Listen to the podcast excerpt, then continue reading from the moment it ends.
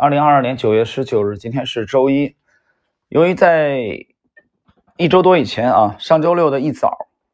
这个当时我就怕是不是某个区域会临时的封控啊，啊，所以就相对比较匆忙的啊，就决定等等了一将近一年时间回北方探家去。所以整个北方休息探家期间，呃，也没也没心情更新嘛，一直忙着这个。跟老朋友相聚，这次特别开心的是，是在我弟弟帮助下，啊，找到了那么三四位跟我已经失散了有三十年以上没联系的这个初中的时候的好朋友啊，我们一直在一起聚啊交流，觉得这个特别的开心。但是节目没更新嘛，这这算下来估计也将近十天了。行了，我们今天更新一期马克思·皮斯纳格尔的。这个资本的秩序啊，精华解读，今天是二十九集了。在上一集我们开始第一次介绍了奥地利学派的开山鼻祖卡尔门格尔。那今天呢是这部分的续集的内容啊，这部分内容也相对比较简短。有人问这个 A 股行情的事儿，行情的事儿，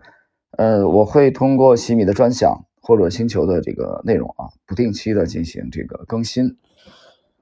我们还有人问我们手中持有的品种，我没动啊。啊，没有这个，没有什么其他多余的动作，我们还是继续持有。但是我没动，不代表你就一定不动啊，因为我们持有的品种可能不一样啊，嗯，我们仓位也不同啊，所以这个不可以生搬硬套的。OK，我们来看这个今天的内容啊，在上一集我们讲到了本书的第四章啊，解读本书第四章的一百一十一页的，呃，今天是承接上一集，我们进入。一百一十一页最后一个自然段，本书第四章表象与预见，奥地利学派传统啊这一节的题目就是蒙格尔，奥地利学派的鼻祖。蒙格尔目的论思想的影子可以在他早期的笔记中找到，在这些笔记中，他记录了自己生命中不同时期的活动和思想，包括对他产生的诸多影响。在他儿子捐赠给杜克大学的物品中，其中一个笔记本记录了他构建独特经济学框架手段到目标，来组织其经济学思想的关键词。例如，其中包含将一件物品或商品作为一种手段，以实现欲望或得到满足。蒙格尔还提出了四个具体的标准，这四个标准必须同时具备，才能证明一件东西是好的。或者用他的话来说，就是明确物品的性质及人们的需求，使其能够被带入某种因果关系，以满足需求。对这种因果关系的把握，以及对该物品的使用，足以满足需求。因此，幸福源于我们通过所拥有的物品。来实现需求的满足，这也就突出了目的论的思想，即人们需求的满足在某种物品的性质中是必不可少的。然而，那些能够直接满足我们需求的物品，并不是唯一具有物品性质的东西。以一级物品面包为例，除了面包本身，也有其他可以满足消费者需求的物品，比如说用来做面粉的面包和盐，以及用来加热。烤箱的燃料等，我们发现用于生产面包的工具以及使用它们所需的熟练劳动力，都是会被定期替换的。所有这一切，至少到目前为止，都无法以任何方式直接满足人们的需求。有谁会简单的因为一位烘焙师或烘焙用具或一些普通的面粉而感到满足？这些东西在经济社会中还能像一级物品一样被当作商品，是因为它们可以被。用来生产面包或其他的生产消费品，即便它们并不能直接满足人们的需求。此外，正如蒙格尔向人们证明的，那些生产要素的价值来自最终消费品的价值，而不是相反。蒙格尔还扩充了亚当·斯密所论述的普遍富裕的核心驱动力，即人们人类文明在经济上的进步和全面繁荣的进一步扩大。斯密把这种劳动分工上的进步看作驱动力。停顿一下啊！关于这一点，大家可以去读一下啊，亚当·斯密的这个《国富论》啊，里边有非常详尽的论述。那么，然而，蒙格尔很清楚，这只是人们福利提升的原因之一，只能作为一个直接原因，而更高层次和更加根本的原因是随着可供人们使用的商品。逐渐增加其生产要素的使用量，不断提高。这一简单的逻辑正是奥地利学派投资的重要组成部分。除了写作，蒙格尔主要还通过教学来扩大自己的影响力。其最出色的学生是欧根·冯·庞巴维克，他曾是米塞斯的老师，他的思想在其学派内得到了传承。停顿一下，其实你这么算来的话，呃，欧根·冯·庞巴维克是蒙格尔的老师啊，冯·米塞斯是庞巴维克的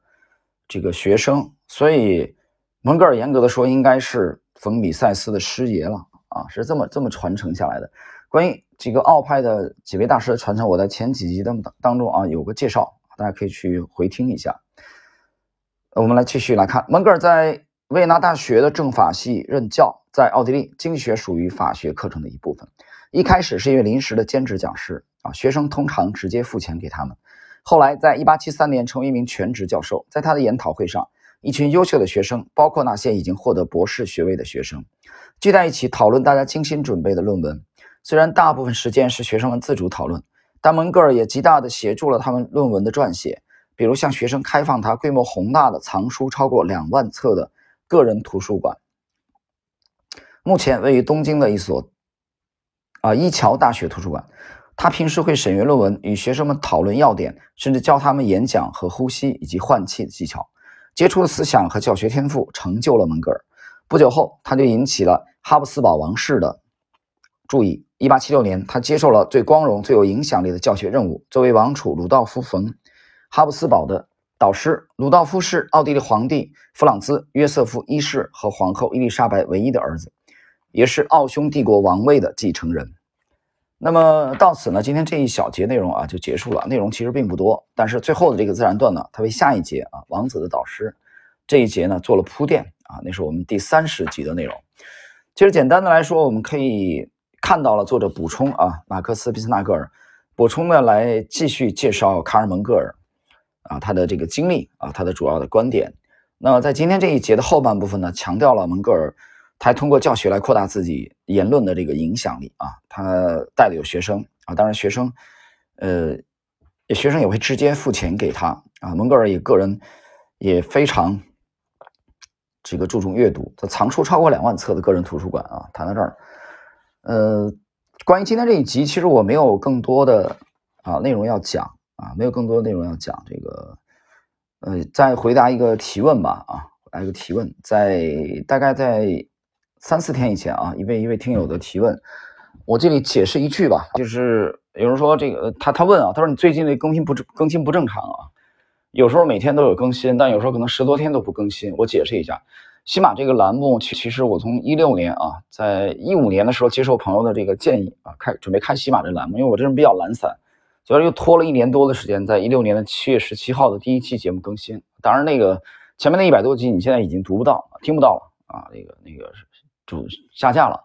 啊，前面那一百一百多集，那个那一百多集的题，那个专辑的当时的题目是 LXZ 这个。这个牛股模型是是那个题目啊，你现在能听到最早应该是一七年的内容了。那么主要因为这是这是我的一个爱好啊，就是当初像这个我这位好朋友啊，有学生的建议，就把这二十多年交易的这个一些经验啊，就是愿意公开可以公开的部分啊，去这个不定期的去上传啊，分享给大家，同时也对之前的二十多年做一个小结吧啊，其实初衷是这个。啊，后来逐渐的，逐渐的，我也没想到，其实六年的时间吧，啊，可能逐渐的也就，也就成为了一个现在一千多期嘛，这个一个呃偏小众的，可能会有还说还算是有一点个人特色的呃一个栏目，